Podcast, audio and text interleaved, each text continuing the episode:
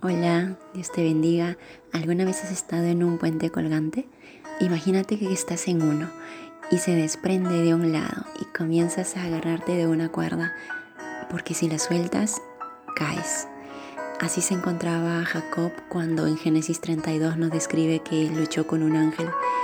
Se aferró al ángel y le decía, bendíceme. Y el ángel le decía, suéltame. Y Jacob le decía, no te soltaré hasta que me bendigas. ¿Qué estaba pasando con Jacob?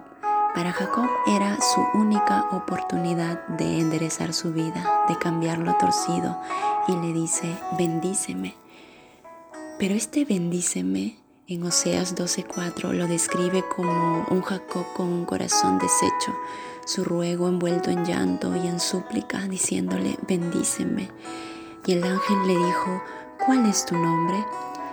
Y Jacob le dice, soy tramposo, usurpador, engañador, farsante.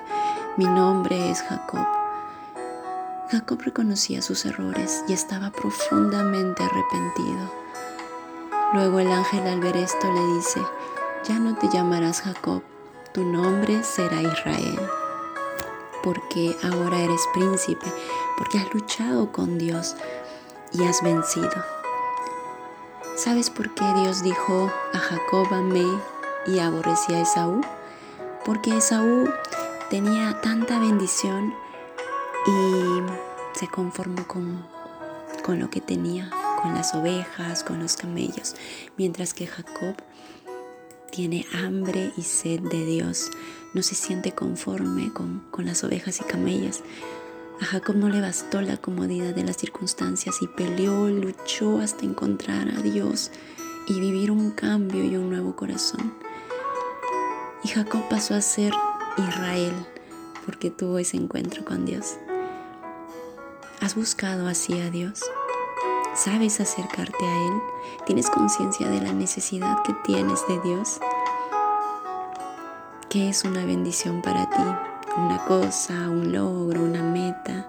Esaú se conformó con cosas que pueden representar para nosotros las metas, pero no te conformes, busca a Dios y para hallarlo debes ser persistente. Esa es la vida de un verdadero cristiano y vale la pena persistir en la búsqueda de Dios. En Mateo 24:13 dice, el que perseverare hasta el fin, este será salvo.